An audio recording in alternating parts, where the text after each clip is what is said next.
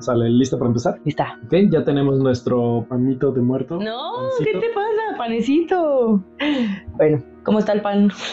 Eh, está decente, no es el mejor pan de muerto que he probado. ¿No te gustó? Está decente. si Pero- no hubiera dicho no me gustó, Pero eso suena bastante... bleh. le pondría un 8. Oye, 8 es bastante bueno. 8 es para un... Ah, no mames, está rico. Eso yo le digo a mis alumnos, les digo, ya arriba de 8 es vanidad. Ay, también tú, porque tienes un criterio bien raro para calificar. ¿Qué? No, a mí sí me gustó. Digo, no es el mejor pan de la vida que he probado. También le daría un 8. No lo sé. Pero bueno, si este es el episodio, si son de esas personas que disfrutan de las cosillas de las películas de terror, de que en la peda siempre llega un momento que alguien empieza a contar sus historias, a mí la neta me encanta. O sea, tú eres súper escéptico. Yo también soy escéptica, pero disfruto mucho el tema. Y luego desde, creo que desde que empezamos, o sea, tú como que tenías la idea de en estas fechas sacar un episodio de terror. Sí. Y, y yo dije, ay, no, porque todo el mundo saca episodios de terror. Y luego te dijiste, ay, sí, por eso es bien chido. o sea, lo Ay, que yo veía como algo negativo, tú lo viste como algo positivo. porque hay mucho público, porque la gente nos mama escuchar eso. O sea, a mí la neta sí me gusta. Más bien siento que hacen falta buenos. Y también nosotros necesitamos ponerle nuestro toque. ¿Qué, qué nos va a Ay, diferenciar? No, no, Sí, no. sí, Te mira, pido de un día, un día que no seas tú. Mira, más poquito, solo poquito, un comentario que otro, explicaciones escépticas ¿Te das cuenta? a fenómenos. Que la gente confía en nosotros para las historias que van a contar y tú vas a darles una cachetada en la cara y diciéndoles, no, es mentira. Es que mira, el explicar las cosas no le quita su encanto. El explicar los colores en el arco iris no le quita lo hermoso al arco iris. El explicar una historia de terror no le quita lo terrorífico. Pues no, o sea, sí te entiendo, pero que una cosa es lo que tú puedas interpretar y puedas decir, ah, probablemente fue esto y no sé qué, bla, bla. Pero pues no sé, creo que por algo a mí me da mucho más miedo mi mente. O sea, yo también soy escéptica con estas cosas, eso no quita que me den culito. Bueno, ahorita que entremos a la parte de las historias, también tengo varias que sí es como que a la madre, o sea, que cuando me pasan, pues sí es inevitable que digas, puta, ¿qué es esto, no?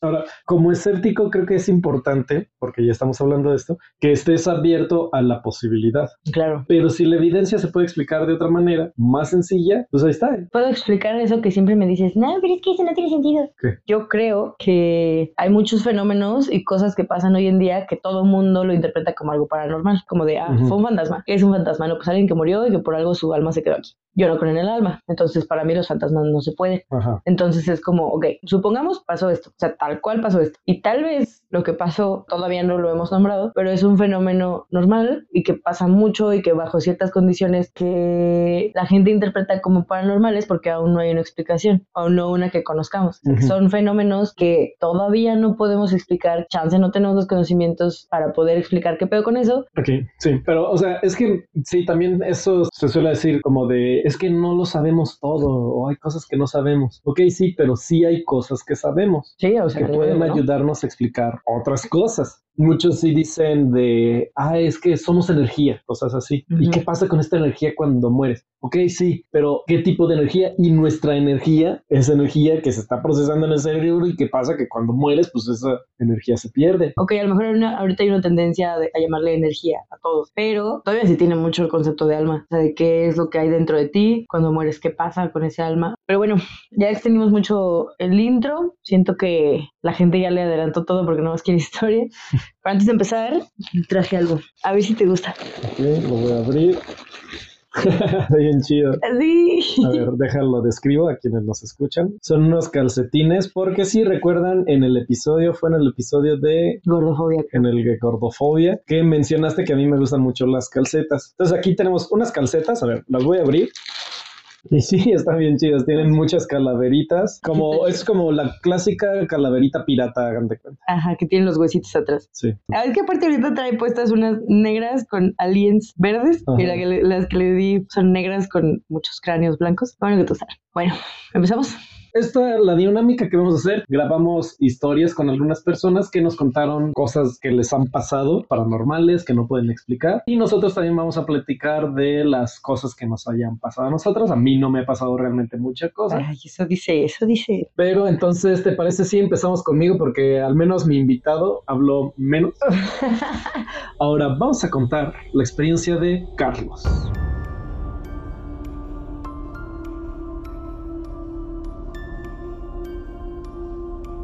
Me estabas platicando, me estabas contando de que tienes varias historias o en tu familia hay varias historias de... De terror. Eh, Sí, de, por parte de mi mamá, más que nada. Ella nació en un pueblito así en, Veracruz. ¿El pero Huile? El Huile, ajá. Pero está, bueno, nunca hemos ido, bueno, yo nunca he ido, pero por lo que nos cuentan, este, yo siempre me así como con casas de madera, he estado entrado en la selva, entonces, este, ok, sí. hemos pasado en la carretera cuando hemos ido para Oaxaca Ajá. y nada más nos dice, allá está Huile. Entonces, este, sí nos contaba ahí que en la casa de su abuela Ajá. había una, un árbol en su patio que tiraron, era una ceiba me parece, y que a partir de ahí empezaron a suceder cosas, porque supuestamente ahí vivían, no sé cómo llamarlos, Duendes. duendes. Ajá. Ujú. Dice, me cuenta que su abuela los veía, que eran así como niños chaparritos, este, calvos, desnudos, que corrían. Cuenta que por las noches se, se escuchaba cómo le hacían un desmadre en su cocina. Le tiraban todo, o sea, se escuchaba que le tiraban los platos, tiraban los estantes, todo le tiraban. Ajá. Y cómo se rompía este, la vajilla, platos, todo. Y cuando iban a ver, pues todo estaba normal. Pero o sea, había más de una persona que lo escuchaba. Mm, sí, la familia escuchaba. Ajá. y iban y pues no, o sea, nada, no. Y me acuerdo que, de- que s- me nos contaba que la abuela lo que hacía es que les gritaba así maldiciones, así, hijos de la chingada, que lárguense, que no sé qué, que- para que se, para que se. Sí. Y al parecer funcionaba. Pero este, sí fue como un rato Que estuvo, ajá, que estuvieron pasando esas cosas. Carlos nos cuenta entonces que, que estos duendecillos, que así les llamaban, como que se escuchaban muchas cosas en la cocina, como que tumbaban trastes, hacían un desmadre y luego pues iban a ver qué onda y pues nada, todo normal. No sé, siempre he sido muy escéptica con las historias de los duendes. O sea, como que siento que porque como en mi familia, digo, mi familia es súper perceptiva, como muy sensibles a todo lo paranormal, pero no hay historias de duendes. Siento que como no crecí con eso o no está como que mucho en mi radar, tal vez Ajá. me cuestan más trabajo. Ay, no sé, digo, se da a sentir raro. Como que escuches tanto y de repente no hay nada. Sí, digo, a mí me pasaba cuando era más, cuando era más chiquito, bueno, cuando estaba, cuando era niño, Chiquillo. que en las noches escuchaba como que, por ejemplo, alguien barría las escaleras o como que tenían la tele, así como infomerciales o algo así, no sé. Y, y como que escuchaba que alguien estaba planchando, como que si mi mamá estuviera planchando, de esas planchas de vapor que hasta suena así. Siempre yo de noche, bueno, no siempre, pero era usual que escuchaba estos ruidos. Entonces me pasó una vez que no podía dormir, estaba nada más como dando vuelta en la cama y dije, ay, pues bueno, y estaba escuchando la tele, estaba escuchando a mi mamá planchar. Dije, ay, pues como no puedo dormir, voy y pues, me hago un menso y, y la acompaño y salgo y estaba todo apagado. Me acerco, hasta toco la plancha y estaba fría, pues, no había nada, o sea, y entonces ahí dije, no o sea, como que caí en cuenta de que todos estos sonidos que estaba escuchando de que alguien barría en la noche, pues es que Pero what the fuck. sí, nadie, nadie los estaba haciendo, mi mamá nunca ha estado planchando tan noche, o sea, como no sé, no sé qué edad debía haber tenido, yo creo que estaba a finales de primaria o en secundaria, y dije así como, pues bueno, ya ahí me fui a acostar otra vez. Ah, bueno. Y no, no me acuerdo si después de eso como que volví a escuchar como sonidos, ruidos así. Sí, y, y obviamente no lo identifiqué como con duendes, pero aquí su abuela dice que sí veía esos duendes, ¿no? Como chaparritos pelones. Yo nunca vi nada, nada más era esos sonidos. Y está raro. Yo sé que todo eso se lo atribuyes a tu mente, Sí. pero sí es raro, o sea, que escuches todo eso y que ni siquiera fue algo paranormal, ¿sabes? Dif- a diferencia de la abuela de Carlos. Sí, no, porque estos eran sonidos eh, Cotidianos, cotidianos, ¿no? cotidianos. Ajá. Sobre Sí. todo porque no estaba sugestionado. O sea, como, como no era algo de terror, no era como que tuviera cierta sugestión a escuchar algo. Y ya después estaba buscando en, en una enciclopedia alguna vez y me encontré con una palabra acusmacia. Y acusmacia es cuando un sonido como que no tiene una fuente evidente y puede haber alucinaciones acusmáticas. Entonces creo que sí es como que algo usual que escuches cosas que no están pasando. O sea, al final de cuentas, obviamente no tengo esquizofrenia. Creo, pero eso es un síntoma usual en gente esquizofrénica, ¿no? Sonidos que no tienen una fuente. Y por lo que me cuenta Carlos, al parecer este sonido lo escuchaba más de una persona, o sea, no era Sí. solo su abuela, sino era como que todas las personas que estaban viviendo en esa casa. Sí. ¿Tú tienes algo que contar? Sí. Es que esto, o sea, igual tiene que ver con, con sonido, pero estuvo bien raro. Una vez, cuando mis papás se divorciaron, mi mamá dormía sola y no le gustaba. Entonces, pues yo un tiempo me dormí con ella en lo como que medio se acostumbraba.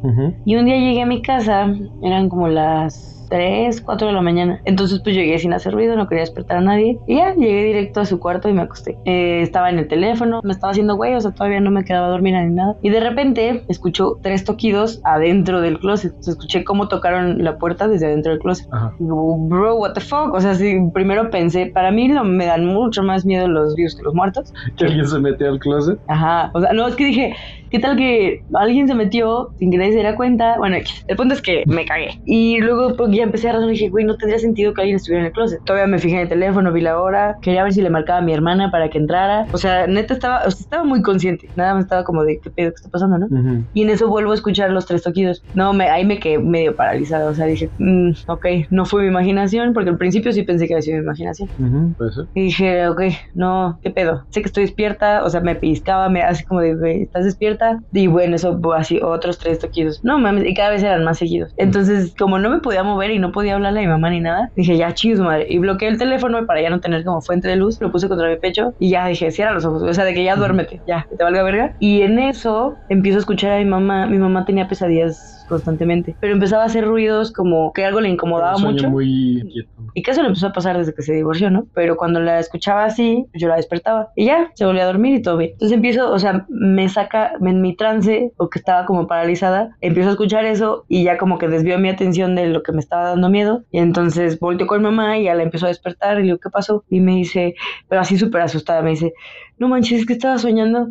Y ya se queda así, se para en seco y me dice, bueno, mejor mañana te cuento. Y como yo estaba cagada de lo que acababa de escuchar, sí dije, sí, mañana, mañana. Porque vi su cara, o sea, y escuché que estaba asustada. Entonces dije, no, ya. Y ya, me dormí cuando pude, pero ya no escuché nada, todo bien. Y en la mañana bajo a desayunar y me acordé, yo no le había dicho nada a mi mamá. Me acordé y le dije, oye, ayer que te desperté, ¿estabas soñando feo o por qué empezaste a hacer eso? Me dijo, no, mames, me dice, estaba soñando que yo me paraba al baño y para llegar al baño tenías que pasar por el closet y que en eso alguien tocaba la puerta del closet y que a mí me daba mucho miedo, pero decía, ¿qué pedo? Y que volvían a tocar la puerta del closet y yo decía, pues a ver quién está aquí y que abría la puerta y que veía como un bulto, o sea, como algo hecho bolita en el suelo que se empezaba como a incorporar y que se hacía más alto, como si una persona se empezara a levantar, pero que era como una sombra negra muy densa, que a ella le daba un chingo de miedo porque pues no sabía que era eso y ella sabía que no tenía que dejarlo salir y que en eso fue cuando le dio un chingo de miedo y, y dice, y en eso me despertaste, ahí quedó, ¿no? Ujú. Pero pues no te quería contar porque pues te iba a dar miedo. Yo le dije, pues espérate. Y ya le conté mi lado de la historia. No, las dos terminamos cagadas. Como que dije, "¿Qué- ¿qué pedo? Nunca me había pasado y nunca me ha vuelto a pasar que lo que alguien está soñando, yo lo pueda escuchar. ¿Cómo vergas explicas eso? Tal vez puede ser que había un sonido objetivo, o sea, se escuchó algo y tu mamá que estaba dormida, su mente lo relacionó o lo metió en su sueño. Pues no sé, pero las dos nos cagamos. O sea, sí fue algo que dijimos, güey, qué pedo. Porque aparte en esa casa sí pasaban cosillas. Eh, o sea, no fue la única historia, pero pues bueno, a ver, ¿qué sigue? Seguimos con Carlos. Sí. No sé, como que en el pueblo pasaban varias cositas también. Porque me dices una que había de charro negro, ¿no? Ah, sí. Cuentan que mi abuelo tenía una tienda donde vendía cerveza y por ahí pasaba el tren, es uno de los principales medios de transportarse en el lugar. Y había un tren que pasaba a la medianoche y así le llamaban el tren de la medianoche. Entonces la gente que pasaba para abordar el tren, camino pues pasaba por donde estaba la tienda del abuelo de mi mamá. Pero pues a estas horas estaba cerrada, o sea, pues mi abuelo cerraba temprano. Ajá. Entonces la gente le contaba a su abuelo que veían a un charro negro en el porche, bueno, ahí en donde estaba su tienda. Ajá. ¿Y cómo era? Este, pues la gente no lo veía bien porque estaba oscuro. Obviamente era negro, pero lo Ajá. que sí decían era que tenía un caballo muy grande y lo tenía amarrado ahí en el. Afuera. Ajá, y pues la gente decía que siempre estaba ahí tomando cervezas porque escuchaban cómo abría las botellas y, ajá. ca- y caían las corcholatas al piso. Pero según su abuelo nunca lo vio, pero Sí. la gente lo, Sí, sí, lo lo veía. y, y me, me mencionaba algunas otras, pero esas ya no me, ya no me contó tanto, así como la carroza de la muerte. Ajá, que era una, era un- una carreta que pasaba, pero Ajá. hacía un sonido específico, pues la gente le conocía así. Y todo en este pueblito. Ajá. Entonces la mamá de Carlos cuenta cómo su abuelo tenía esta cantina, ¿no? Pero que había un tren que pasaba en la noche, que las personas que bajaban ahí en la estación y todo, que veían a una figura, una silueta, la del charro negro, y que se escuchaba como si destaparan las botellas y Mm. cayeran las corcholatas al piso. A mí me encanta la leyenda del charro negro. ¿Y tú qué piensas? No sé, creo que ahí tal vez las personas estaban como muy sugestionadas. Sí, muchas veces cuando son leyendas o pasa algo así, es más fácil que... Ves lo que quieres ver Ajá, o lo que o escuchas lo que quieres.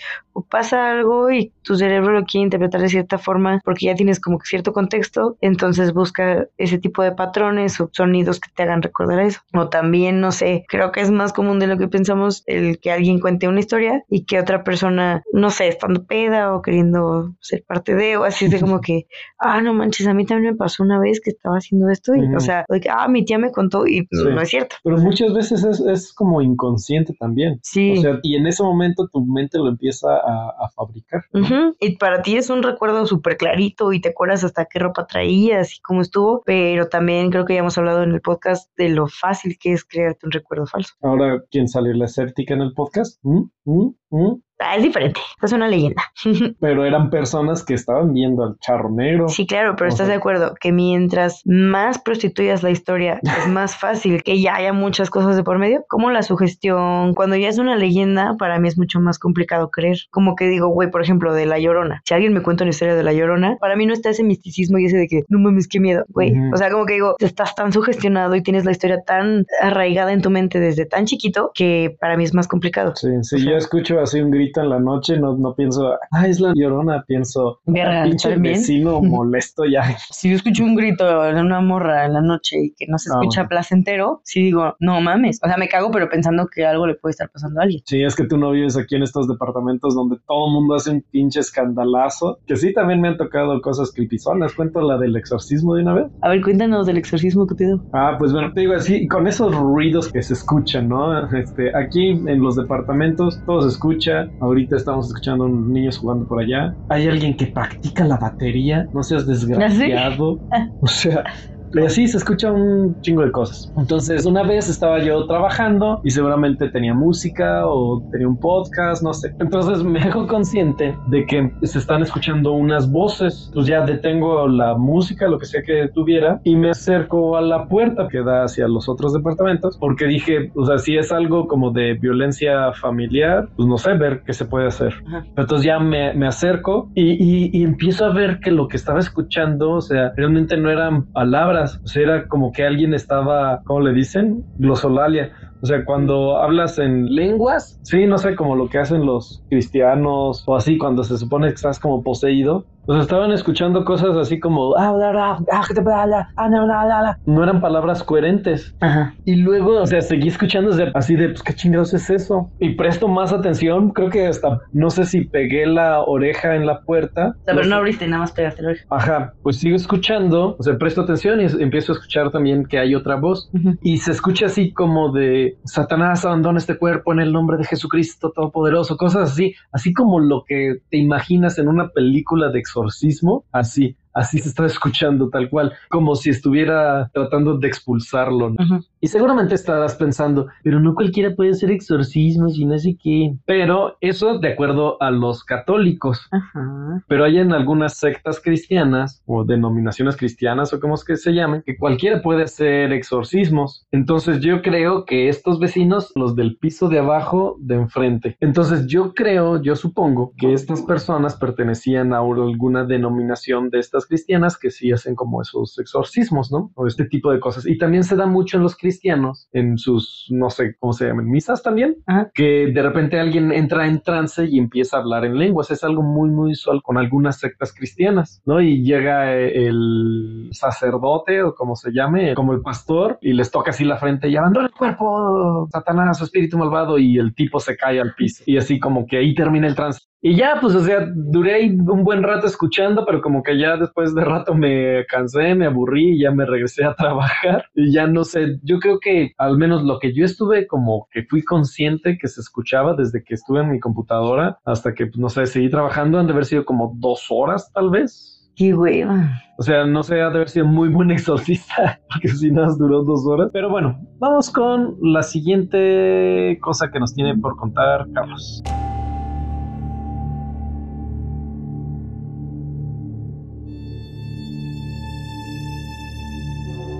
Pues aquí en la casa también nos pasaron varias cosas. Aquí, donde estamos, en este preciso lugar. Ajá, no sé si te acuerdas que pues la parte de atrás vivía una señora antes. Sí, sí, sí. Y era casa de adobe Ajá. y la señora pues falleció. Me acuerdo... Eso era todavía cuando estábamos estudiando, ¿no? Ajá. Y me acuerdo que alguna vez, este, bueno, la señora tenía el apoyo de la vecina de arriba. Entonces cuando necesitaba algo le gritaba. Y la señora bajaba y entraba y le iba a ayudar. Pero ya después, este, la señora ya no pudo caminar. Vino su familia y se la llevó. Y hasta después nos enteramos que, Sí, ya vio. que ella había fallecido. Justo por esos días después estaba con Marcos, estábamos nosotros trabajando y escuchamos cómo la señora gritó, le gritó a la señora de arriba. Y nosotros nos volteamos a ver, así como que Ya no estaba. la señora ya había fallecido. Sea, y los No. dos lo escucharon. Sí, los dos escuchamos cuando gritó. La señora le gritó a la señora de arriba. No sé si la señora había Cuando escuchado. lo escuché. Fue, fue raro. Y sí, alguna vez nos llegaron a tocar la puerta aquí de- de- interior de la casa. Pero así, Ah. unos pero madrazos así, muy fuertes. y- No la de la calle, sino no, no, la luego casa la- aquí, la de la de madera. O sea, ¿por qué? O sea, ¿cómo? O sea, si no hay nadie, Ajá. no debería haber nadie. ¿Por Pues ahí, igual cuando estando con Marcos. No, esa vez fue ya como Marisol. Marisol ya estaba aquí. Ok, un poco de contexto, donde estábamos grabando ahí con Carlos, ahorita Carlos pues él vive ahí, pero él está viviendo ahí desde hace no sé cuánto tiempo. Cuando nosotros estudiamos en Guanajuato, ahí Carlos vivía con otro amigo nuestro, con Marcos, en ese cuartito justo donde estábamos grabando, ahí tenían sus camas, su refri, su microondas, ahí tenían todo, ¿no? Ahorita pues es como la, la oficina donde trabajan. Marcos pues ya se fue a otra casa, pero Carlos siguió viviendo ahí, o sea, se quedó actualmente y ya arreglaron la casa porque como comenta, en la parte de arriba era una casa muy vieja donde vivía una señora. Y, y sí me acuerdo que cuando se llevaron a la señora, o ya había muerto, creo, o sea que sí nos metimos a esa casa y pues toda abandonada. Y sí estaba tétrico el lugar, la verdad sí daba miedito. De hecho, grabamos, cuando estábamos estudiando diseño, grabamos ahí cortometrajes de terror y todo, porque sí daba miedo, ¿no? Entonces platica cómo esta vez escucharon tanto Marcos como él a la señora clarito gritar, ¿no? O sea, similar a lo que a mí me pasaba cuando era chiquito, ¿no? Pero esto fueron los dos y escucharon a esta señora gritar Cuando había fallecido. cuando ya había fallecido, ya, ya estaba sola la casa. Pues que está, o sea, si hubiera sido uno solo, es más fácil de explicar, ¿no? De que, ah, pues te acuerdas cómo gritaba, cómo le gritaba a la otra señora, cómo le hablaba. Pero si fueran los dos al mismo tiempo, sí dices, ah, fuck, qué pedo, ¿no? Bueno, hay algo aquí interesante de cómo funciona nuestra conciencia y cómo funciona nuestra mente. Realmente no somos conscientes del presente, o sea, sino primero nuestro cerebro formula algo y hasta después eres consciente de ello. Hay una diferencia como de, de un tercio de segundo a medio segundo de cuando algo pasa en el cerebro a cuando eres consciente. Realmente es mucho tiempo y es tiempo suficiente como para que tu mente cree una narrativa de la que después te haces consciente. Es, es algo curioso, o sea, podría hablar más de esto y de los experimentos que ha habido donde se ha probado que vivimos como que en el pasado, somos conscientes hasta medio segundo casi después de que algo pasó. Entonces, una explicación para estas cosas puede ser de que formula primero tu cerebro y luego te haces consciente y luego te haces la narrativa de que lo escuchaste, cuando ya más bien tu cerebro fue el que lo formuló un tercio de segundo antes. Cuando creces en una familia en donde hay historias, también es más fácil que también seas medio sensible y veas cosas. Sí, mira, yo creo que al respecto, o sea, justamente este tipo de cosas, o sea, a mí nunca me ha pasado nada que considere paranormal, pero porque en mi casa no se cree mucho en esto. Y curiosamente, a quienes les pasan esas cosas son a las que creen. No sé si como que ya estén medio sugestionadas o cosas así, que eso hace que veas más cosas, que escuches más cosas. Y si no crees, pues entonces no te van a pasar cosas, como a mí. No, difiero. O sea, difiero en esa teoría porque, pues no. O sea, por ejemplo, a mi hermana Cuca es súper creyente, todo le da miedo, es miedosísima.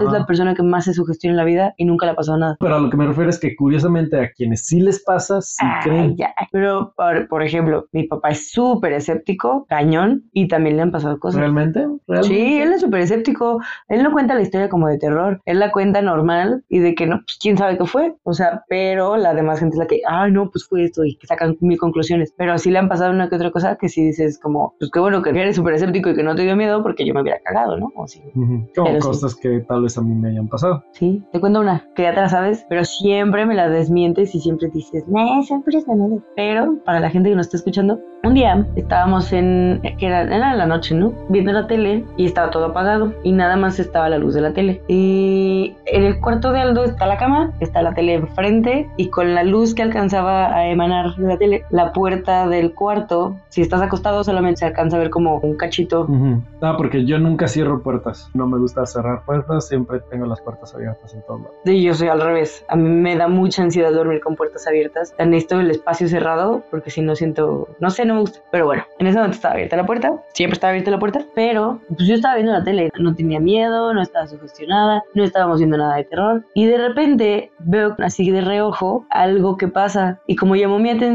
volteé directo, o sea, no fue como que nada más lo vi de reojo. Y era, o sea, era una sombra, una silueta humana súper clarita que era una silueta humana pero no se le veían las facciones, de alguien que pasaba como de la sala al estudio. Yo me cagué en ese momento, pero porque yo estaba, o sea, para mí fue tan claro, dije, no mames, alguien se metió. Y me empezó a dar muchísimo miedo porque, o sea, me quedé paralizada, y nada más le empecé a tocar algo así, creo que está tocando el hombro o no sé qué, y le estaba susurrando, alguien se metió, alguien está en el estudio, y no me escuchaba.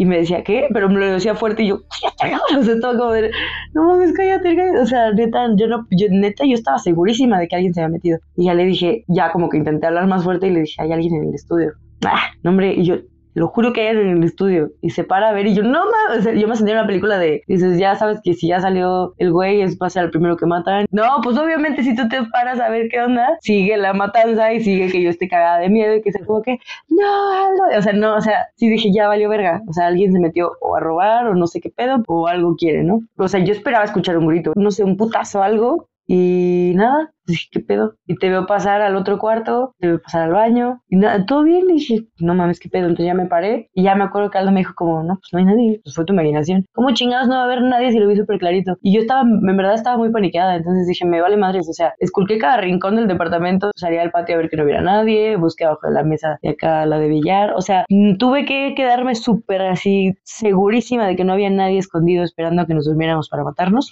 que porque mi mente se viaja bien cabrón en el momento. Pero pues ya, ya que al fin comprobé que no había nadie, ahí sí fue como, puta madre, entonces qué era. O sea, ya me entró como el miedito de otro lado que fue como, por eso también te digo que a mí generalmente me da más miedo, uno, los vivos con los muertos y dos. Mi cerebro, porque muchas veces cuando sé que estoy sugestionada, sí empiezo como de, ya, güey, ya no, o sea, me da miedo cuando estoy consciente de que estoy sugestionada, porque digo, vas a ver algo, culera, algo que no está ahí, güey, pero tu mente es bien mamona contigo, te va a poner algo, pero pues esa vez para mí fue súper clarito. Yo sé que tú tienes una explicación, pero para mí sí, sí me dio culo. Ok.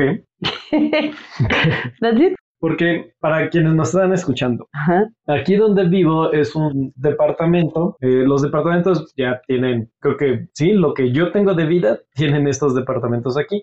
Entonces, en este departamento crecí también, o sea, hasta los creo que seis, sí, como entre cinco o siete años, no sé, aquí viví. Ya luego nos mudamos a otra casa y este departamento se estuvo rentando mucho tiempo y luego regresé. Pero yo recuerdo que cuando estaba chiquito, que por ejemplo estaba en el comedor y que veía una silueta en la cocina. Y la silueta la veía como cuando ves una luz mucho tiempo y luego cierras los ojos o cambias tu mirada a otro lado Sí. y como que ves la, como el fantasmita de la luz. Así veía la, la silueta, pero con forma humana. Y, y recuerdo que era así como violeta, morada, no sé. Sí, como esas cosas cuando te quedas viendo mucho tiempo a la luz, no sé. Y así veía esa silueta y siempre estaba como en la cocina. O sea, hay un recuerdo que tengo muy vívido que estaba así como comiendo en el comedor yo solito y la silueta ahí parada como entre atrás del refri, así como asomándose medio, no asomándose, sino nada más ahí como parada, pues. ¿Qué pedo? Como que sí, y, y como que recuerdo que llegué a verla algunas veces. ¿Y no te da miedo? No, no me acuerdo. Creo que sí, creo que sí me da miedo. No realmente no recuerdo qué pensaba o qué sentía en ese momento. Como que la vi varias veces, como que era algo normal, pues así como, ah, sí, esa cosa que veo siempre en la cocina, ¿no? ¿Y nunca le dijiste a tus papás? No, Ah, creo que hasta mucho tiempo después le dije a mi mamá, pero ya no estábamos viviendo en este departamento, ¿no? Y obviamente, pues no sé, son cosas, no sé, que ves de chiquillo, ¿no? Que te imaginas, porque pues obviamente no he visto nada de eso ya cuando empecé a vivir y llevo aquí ya 12 años viviendo aquí. tú puedes escuchar algo que en el momento te caga y luego, ay, no fue nada. Ok, vamos a los tuyos. A mí me tocó visitar a mi hermana, que ella se considera una persona muy sensible, tiene un montón de historias de terror que le han pasado a ella, que le han pasado con su pareja, de adolescente. En sí, como les platicaba, como que mucha parte de mi familia, lo que es mi tía, mi mamá, tienen un montón de historias. Y pues esta vez me tocó sentarme con mi hermana a platicar de las suyas. Ah, igual y les toca escucharme medio cagada, como de no mames, qué pedo. Ah, porque yo de ahí que terminé de hablar con ella, me regresé a mi casa, eran como las 12, una de la mañana. Y pues yo iba toda sugestionada, así, la verdad sí traía miedito. Porque me daba culo ver el retrovisor y pensar que podía haber alguien ahí sentado conmigo. Pero bueno, X, ahí les va.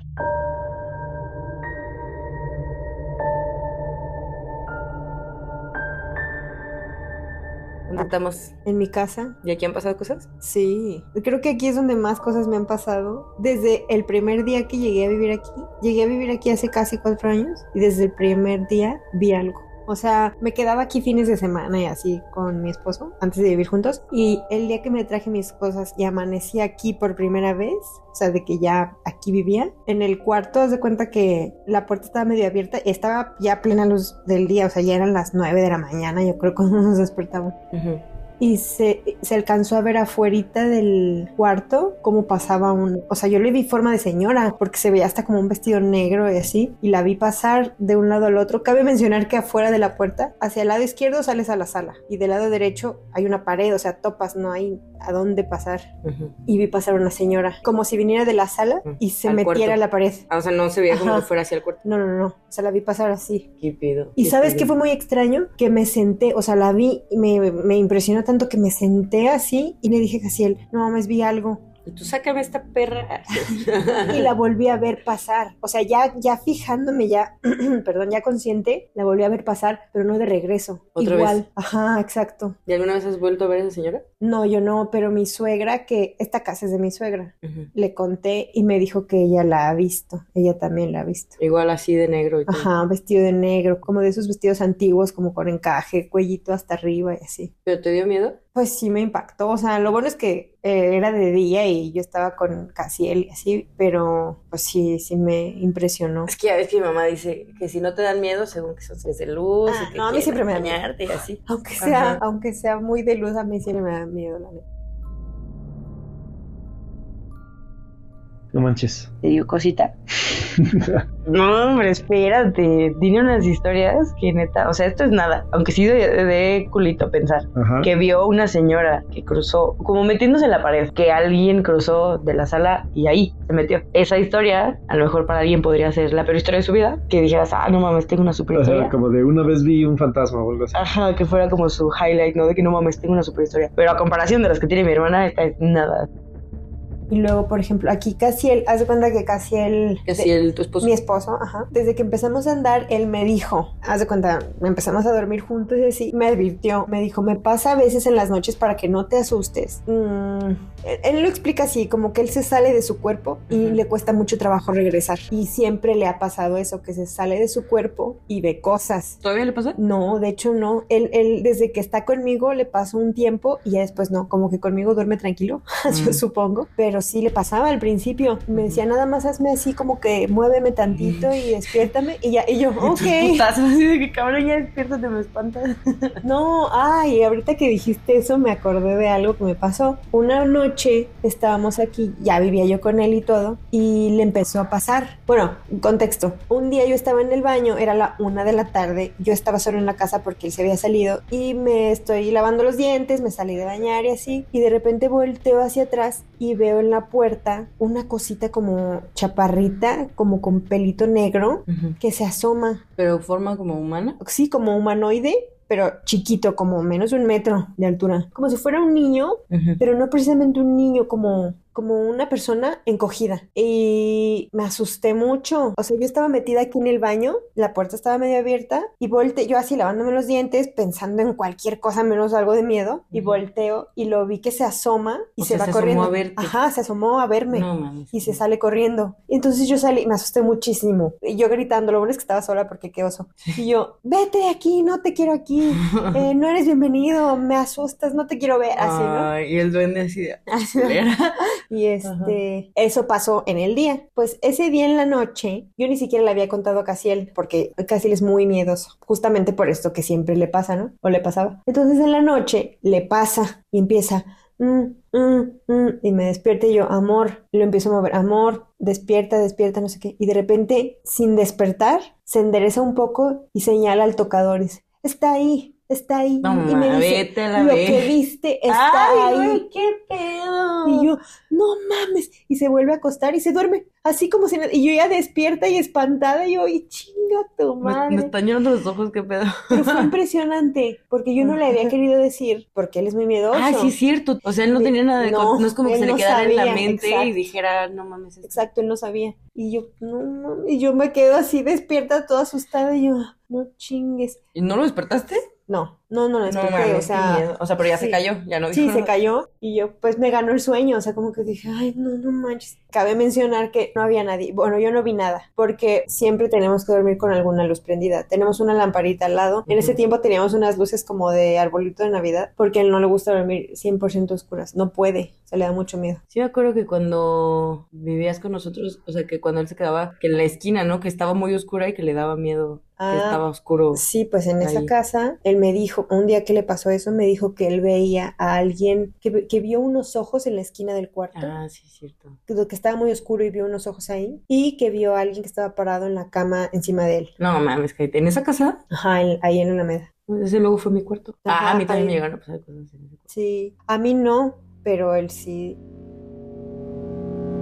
Ok, en esta historia que al final menciona algo que le pasó en una casa en donde vivíamos juntas, eh, cuando Ili se muda, en ese cuarto, ahora dormía yo, lo que me pasó, a mí me pasó una vez que estaba acostada, eran como las 11 de la mañana, había bastante luz que entraba y estaba en la cama recargada contra la cabecera, estaba sentada y tenía las piernas como en triángulo. La sábana se levantaba con mis rodillas.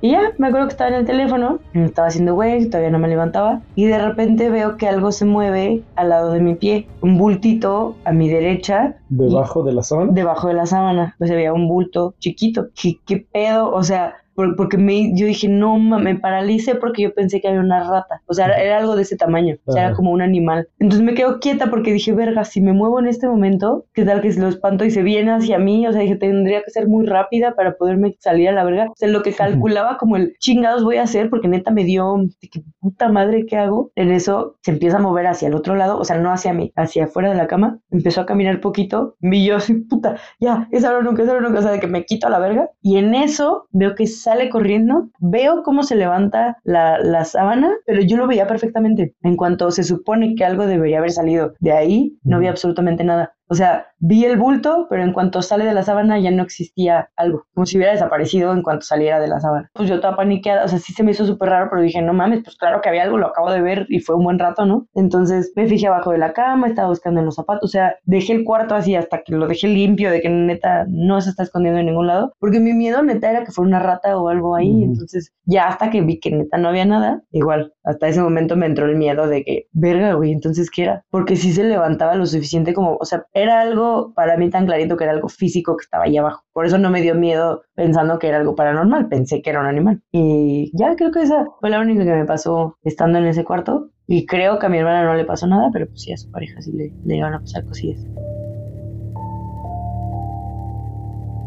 Esta casa, para contexto, para todos, esta casa está en el centro de la ciudad. O sea, Casa viejísima. Ajá, es una casa muy vieja. Incluso antes era una propiedad mucho más grande, se fue dividiendo, fueron vendiendo parte. Tiene muchos años aquí esta construcción. Entonces, pues quién sabe cuánta gente ha vivido aquí. Y hubo un tiempo en que las cosas como que o sea, no pasaban de que, ay, se oyen ruidos, veo como cositas de reojo, pues que a fin de cuentas dejas pasar porque pues, tienes que seguir con tus actividades de todos los días. Pero hubo un tiempo que empezaron a pasar más cosas que me asustaban, o sea, que yo ya lo sentía como muy personal, ¿me explico? Como de que... No, como que ya era contigo que te querían fregar. Ajá, como de te queremos asustar.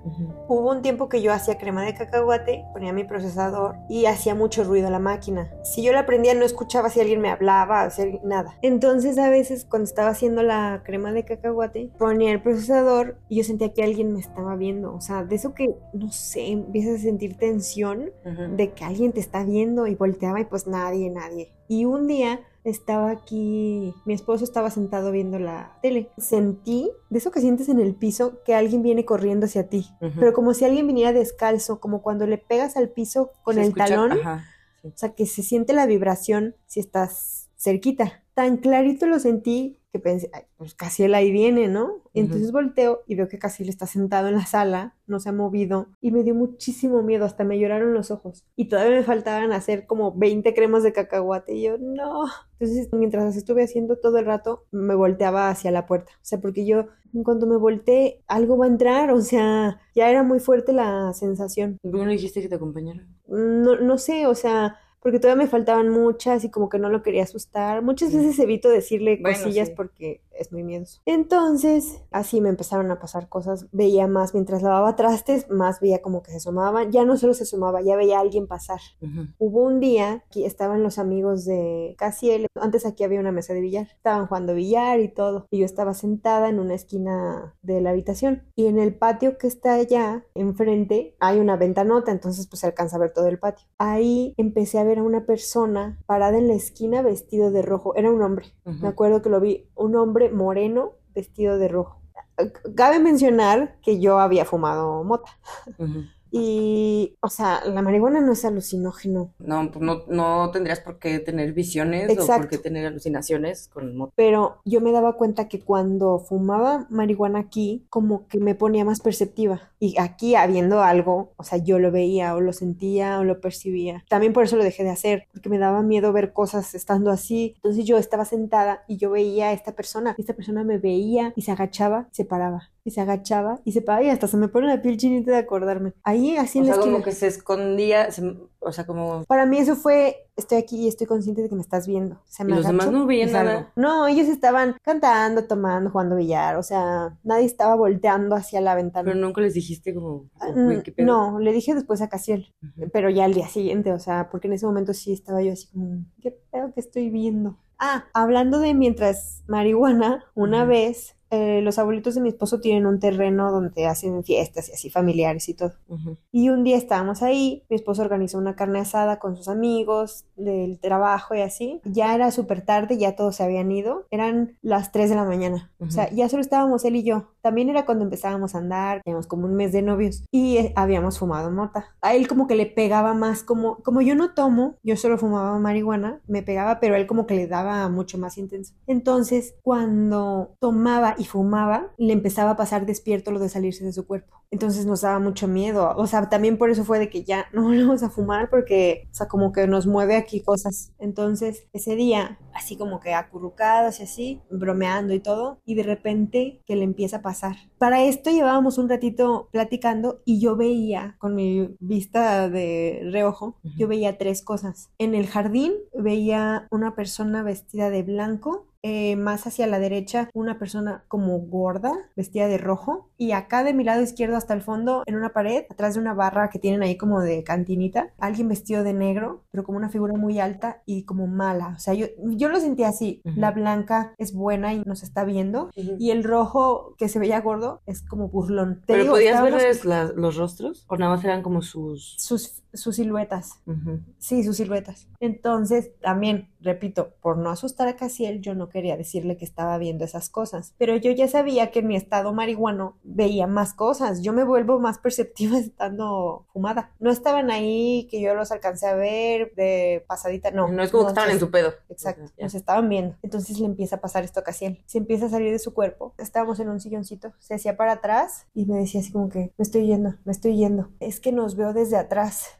Y yo así, amor, ay, amor, no, eh, vámonos. Le dije, vámonos. A mí ya se me está bajando la marihuana, o sea, yo puedo manejar. Traíamos la camioneta de mi suegra. No, no, no, espérame, es que no, ni siquiera me puedo parar. Se intentaba parar y se le doblaban las O piernas. sea, como desconectado. Totalmente. Te digo, eran las 3 de la mañana cuando Sí. esto empezó a pasar. Y de repente en ese estado me dice, es que hay tres, hay tres. No Y yo, mames. no mames. Y de verdad yo no le había dicho ni una palabra de lo que estaba viendo. Le digo, es que yo las estoy viendo, estoy viendo. Empecé así, así, me lloraron los ojos del miedo, así. Me dice, no, no lo digas, no hay que hablar de eso, no, no, no los menciones porque los vamos a... Se van a acercar a la Ajá, como que verga. los vamos a incitar. Total, para no hacerles cuento algo, nos fuimos de ahí hasta las 6 de la mañana. En lo que regresaba. Ajá, en lo que ya se estabilizó él, Y todo el tiempo lo estuvieron viendo. sí. Al final yo nada más veía la cosa negra, como que el blanco No. y el- la cosa roja los dejé de ver después de un rato y solo el negro seguía ahí parado. Y ya cuando nos fuimos, nos fuimos a casa de mi mamá y me acuerdo que pues, él tenía hambre, entonces le hice de cenar, bueno, de desayunar ya, y ya le dije, ya hay que hablar, o sea, ¿qué viste? Y ya me dijo, es que vi esto y esto, y era exactamente lo que yo había visto. Y eran tres cosas y así. Le dije, es que sí, yo también los vi desde antes de que me empezaras a decir, pero pues no te quería asustar y así, ¿no?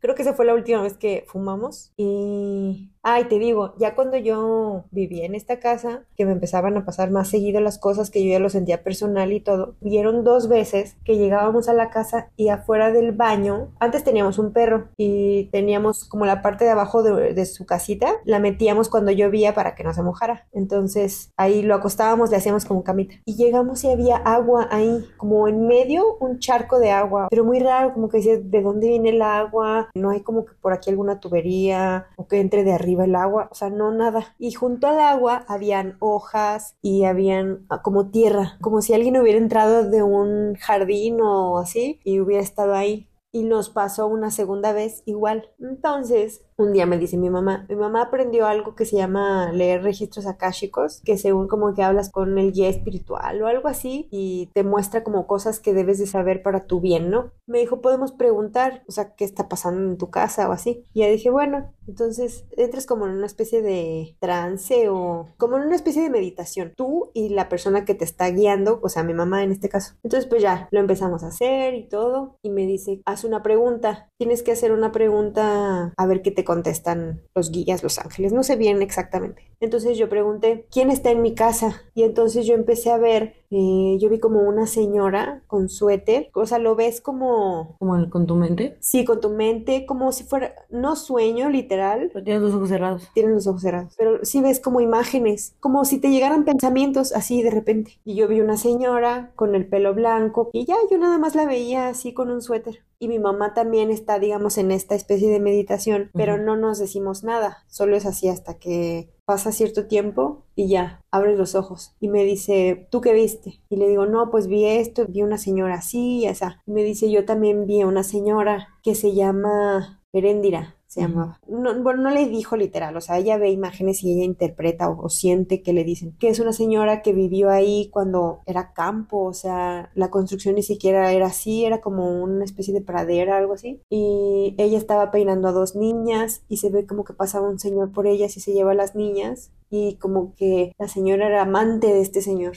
O sea, como que siempre la tuvo escondida y tenía familia con ella, o sea, las niñas, pero siempre escondida. Entonces que ella quería ser reconocida, o sea, ella quería ser nombrada y recordada.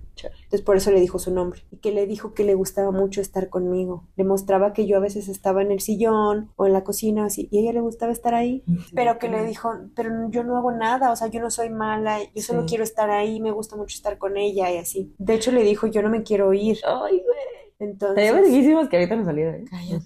Erendira. No, no, no, no, no invoques cosas.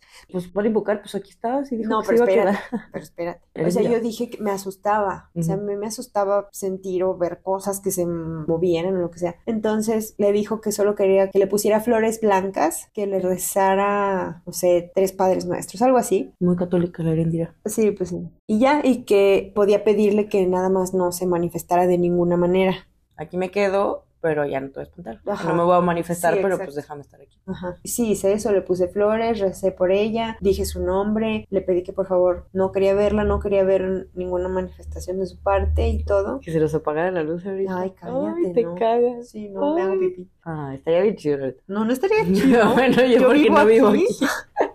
O sea, Ajá. entonces esa fue mi primera pregunta. Y le dijo, pero yo no puse el agua. No mames. Así le, mi mamá vio eso. Volvemos a cerrar los ojos y todo y me dice, haz tu segunda pregunta. Entonces se me ocurre preguntar, ¿qué es lo que está poniendo el agua en mi casa? Ahí en esa zona, en ese lugar tan específico. Y yo sentí que algo me decía, ahora preguntaste qué, no quién. No mames, cállate.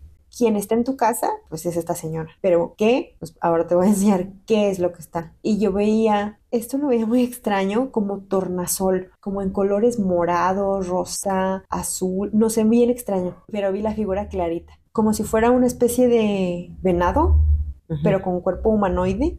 ¿Qué pedo?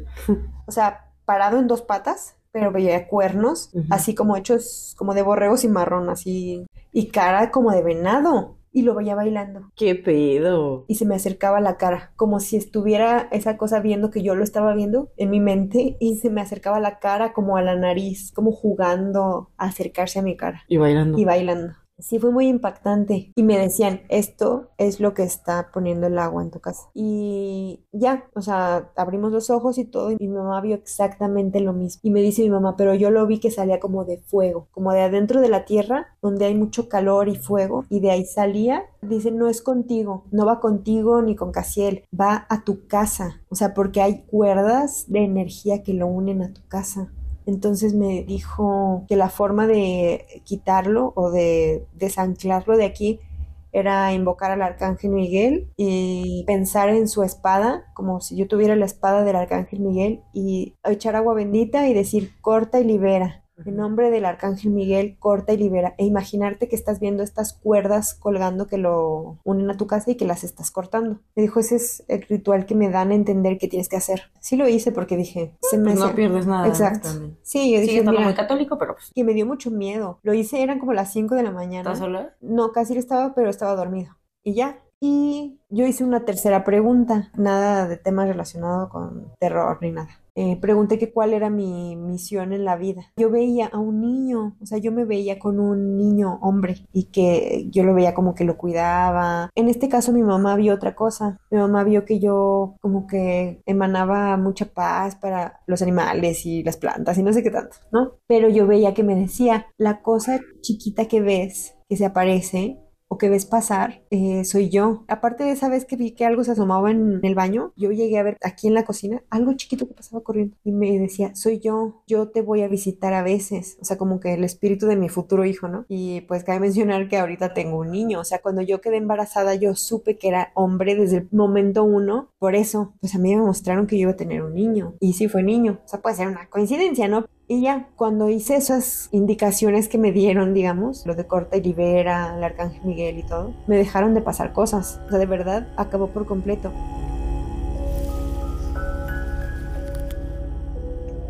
Y pues bueno, esta última fue la historia que la hizo decidirse de pues, que tenía que hacer algo al respecto. Ella lo sintió muy personal y que acá ya fue donde le incomodó lo suficiente que dijo, no mames, ya ni siquiera puedo estar en mi casa sola, a gusto, o sea, no quiero vivir con miedo, no quiero pensar como a qué hora va a pasar lo siguiente, o sea, pues no, no quiero vivir así. Entonces, pues ahí fue cuando ya platica con mamá y como mi mamá tenía esto de los registros akáshicos. Eh, de hecho, bueno, mencionamos un poquito en el episodio de Cultura del Bienestar de que tu mamá tiene como muchas creencias, ¿no? Ajá. Y una de esas es esta parte de los registros akáshicos. ¿Puedes explicar un poquillo más? Entonces es que la verdad yo no sé. o sea, quien lo explicó ahorita pues fue mi hermana, ¿no? Que una sesión como de registros akáshicos, pues a las 12 entran como en un estado de trance, no estoy segura cómo. También mi mamá le ha hecho eso a toda mi familia, menos a mí. ¿Y por qué Eh, a ti no? Fíjate que ni siquiera es porque yo no quiera, es porque no se ha dado. Como que todos tienen una historia de, bro, what the fuck. O sea, vengo cero creyente y me dices cosas que no tendrías en verdad por qué saber. Y conmigo he pasado situaciones que es como de, pues ya, chingo su madre, o sea, no puedo perder nada con esto, ¿no? O sea, si es tu forma de querer ayudarme, adelante. Pero por algo, una situación u otra, nunca se puede. Y mi mamá también interpreta eso como un por algo. O sea, a lo mejor no estás lista para saber esto, porque dice que se supone que son como tus ángeles hablándote, que, o sea, que ella es como el canal. Y ella dice que nunca te van a mostrar nada que te haga daño o que te perturbe o que te pueda preocupar. No sé, quién sabe. Por eso te digo que yo no estoy segura cómo es el proceso, pero por lo que le entendí a mi hermana, pues sí es un estado en que las dos están como en trance y haces preguntas. O creo que hay otra forma en que tú dices como muéstrenme algo que necesites saber.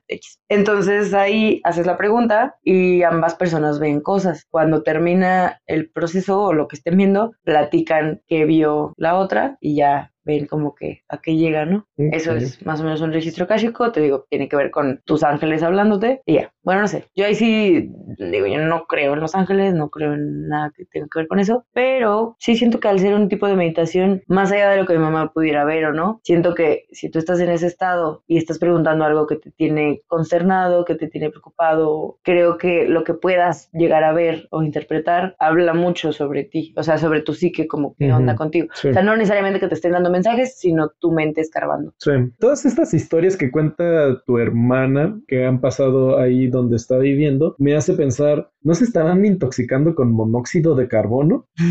Hay algo que se llama envenenamiento por monóxido de carbono. Y mira, déjame contarte cosas que pueden pasar cuando te intoxicas con monóxido de carbono. Ajá. Eh, chu, puede ser eh, alucinaciones visuales, escuchar ruidos extraños, puedes sentir una presencia invisible Ajá. o que te sientas como débil, también como esas alucinaciones como de auras, cosas así. Todo esto se da por envenenamiento por monóxido de carbono, o sea que tal vez puede ser una tubería que esté liberando monóxido de carbono que esté generando esto. O sea, hay ciertos mohos que también pueden generar alucinaciones, o sea, ciertos hongos que también pueden hacer como estas intoxicaciones que te hacen creer estas cosas o sentir estas cosas. Pues mira, por un lado tendría sentido, supongo, porque también mi tía y mi mamá han visto cosas en ese departamento. Pero, mira, a mí el otro día me pasó que la neta puede ser cualquier cosa, porque a mi mamá le pasa bien seguido ahí. Pero estaba con mi mamá, con mi papá, estábamos los tres, por algo mi hermana y mi cuñado se habían salido, no sé. Estábamos los ¿Hace tres cuánto fue esto? como dos semanas.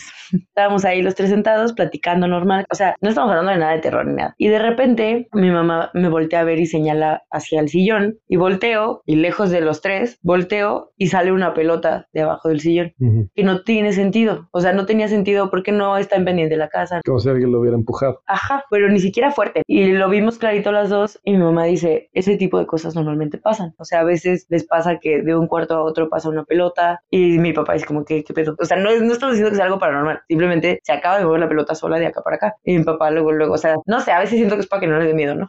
Pero luego, luego es como, ah, esas son chingaderas, ustedes ya dejen de inventarse cosas. O sea, es como, nadie está diciendo que tengamos miedo, solo acaba de pasar y ya. Este, pero bueno, digo, cuando escuche el episodio de mi hermana, voy a hacer una investigación o hablarle a alguien para ver si hay niveles de, ¿qué? Monóxido de carbono. Monóxido de carbono, porque sí puede ser peligroso, ¿eh? Y en caso de que se hagan pruebas y no haya nada. Entonces igual ver si no hay mos o cosas así. Y si se hacen pruebas y no hay nada de mo, ¿Has escuchado de la frecuencia de Dios? cuéntanos. Eh, hay frecuencias en infrasonido Ujú. que también te pueden hacer sentir cosas. Y en especial a esta frecuencia, a los 19 Hertz, que no lo podemos escuchar eso, pero que lo sientes. O sea, son vibraciones, algo que esté tal vez generando una frecuencia en infrasonido, más o menos a los 19 Hertz, te hace sentir como así, o sea, como si cosas pétricas, pues. Eso es a lo que tú tanto preguntas, pero ¿a qué se cuando alguien habla de la energía? A eso se refiere. En Ok, un- entonces es sonido. ¿Qué energía es? Pues es un infrasonido. I don't know, man, I don't know. Mira, en el podcast de Morras Malditas Ujú. explican esa ese, ugh, cosa que te pone como que los vellitos que se te erizan, Ujú. eso. Esa sensación siempre se refieren a ella como el chicloso sobrenatural, cuando la cosa se pone que sientes como densidad en el aire. Sí, que eso, bueno, eso puede ser también por su gestión, pero o sea, esta frecuencia puede hacer, o sea, que te sientas pánico, Ujú. cambia tu ritmo cardíaco incluso y tu presión sanguínea. Y, y muchas explicaciones pueden darse por esta frecuencia de los 19 Hz. Ahora quiero intentarlo. Mm, Sería interesante, ¿no? Sí. Te hay que meter un sonido en infrasonido. A Hay ver qué pedo. Una, ajá, una frecuencia. en Bueno, si ya vieron algo, hasta este punto del episodio les estamos contando que fue por eso. Sí, no, realmente no. Realmente fue un efecto nocebo para sugestionarlos Sí, y que sientan cositas. Aparte de miedos que todo mundo tenemos, o sea, sean infundidos por las películas o lo que sea, pero digo, hasta hay videos, hay TikToks, hay reels que hacen de eso que todo el mundo se identifica porque es como, no mames, esto es mi vida todos los días, que vas corriendo, saltas a la cama porque sientes que alguien abajo de la cama te va a agarrar los pies, saltas, Ajá. te pones la cobija y en ese momento el fantasma es como de, uh, que ya se puso la cobija, güey, ya, Sí, retírense, ya, valió, ya no lo puede hacer nada. ya se protegió. Qué jaladas, ¿no? O sea, Sí. como si eso te fuera a proteger. Sí, pero la neta sí te da sí te da cierto sentido. Me acuerdo que de niña me pasaba mucho, era como, me daba muchísimo calor, o sea, yo no me puedo cobijar completa, aunque haga frío, pero si me tapo la cara con la sábana, siento que me asfixio. Me acuerdo que a veces pensaba como, ¿qué es más importante? O sea, respirar, pero saber que voy a estar expuesta a esta madre. Y luego decía, pues es que realmente me puede quitar la cobija. O sea, yo pensaba, o sea, te digo, de niña decía, si me quisiera hacer algo, podría quitarme la sábana. O sea, entonces, tal vez si me la quito, igual no me va a hacer nada, pero lo voy a ver. Entonces, quiero ver, o qué hago, cierro los ojos. Pero sí, era, para mí era un martirio de niña porque sí como que un buen de cosas. Y como creces en una familia en donde todo el mundo habla de esas cosas, todo el mundo tiene historias, aunque a mí de niña nunca me hubiera pasado nada, sí es como que dices, ay no, Ok, entonces, este, no sé. Ahorita aquí la vamos a parar porque en verdad esta conversación con mi hermana, yo le dije, güey, son 15 minutos. Porque la neta, cuando le mandé mensaje, ella estaba emocionadísima de que iba a contar historias. O sea, la verdad me dio mucho gusto saber que le emocionó tanto, ¿no? O sea, que hasta el mismo día me dice, oye, si vas a venir, si vamos a grabar historias después de entrenar, porque casi él limpió porque ibas a venir. y yo, no, pues sí, sí vamos, O sea, de todos modos ya tenía el plan, pero se me hizo bonito, ¿no? Dijimos, vamos a grabar 15 minutos, selecciona bien las historias que quieres contar. Pero pues, no sabía que era tan buena contando historias, que daba tan buen contexto. y de 15 minutos terminaron siendo dos horas. Hasta le dije, güey, contigo perfectamente podría ser todo el episodio, o hasta esto da para dos episodios. Entonces, pues bueno, ahorita vamos a pararle aquí. Háganos saber en los comentarios, puede ser por redes sociales, porque hasta donde llegamos ahorita, dice que en ese momento le dejaron de pasar cosas. En el momento en que haces el registro, que hace lo de corta y libera y que todo lo que le dijo mi mamá, dejan de pasar cosas. Pero llega un punto en el que algo detona que vuelvan a suceder cosas y pues bastante intensas y ya con mucho más peligro. Entonces, platíquenos en los comentarios o háganos saber si quieren saber qué chingados pasó en la casa o en sus vidas para que pudiera detonarse otra vez todo este desmadre. Y pues aprovechando que va a haber una segunda parte, si es que quieren que la haya. Eh, pueden también mandarnos sus historias, ya saben, en la página del podcast, que ahí está en Instagram. Pueden dejarnos eh, mensajes de voz o simplemente escríbanos un mensajito si tienen una historia que les gustaría que narráramos o que contáramos. digo, si nos mandan audio, tal vez podríamos incluirla en el podcast y comentarla, no sé. Bueno, igual si se les complica por la plataforma, o sea, para quienes nos escuchan, no sé si no saben cómo entrar, tenemos un correo que es fin de los tiempos gmail.com. Si quieren mandarnos escrito por ahí, si están chidas las ponemos y si no, pues gracias. Pero sí cuéntenos, la neta, a mí, bueno, a mí me encanta escuchar este tipo de cosas. Eh, pues bueno, ¿cómo te pueden encontrar en redes? Ok, a mí me encuentran como Aldo Maledictus en Instagram. Y a mí me encuentran como Natash Will, W-E-A-L, en Instagram también. Como podcast estamos arroba fin de los tiempos punto mx. Ok, adiós, se cuidan, cierran las puertas. Ay, güey. Hoy cuando se vayan a dormir. Ajá, revisan debajo de su cama. Adentro del closet. Y comen un pancito de muerto. ¡Panecito, Aldo!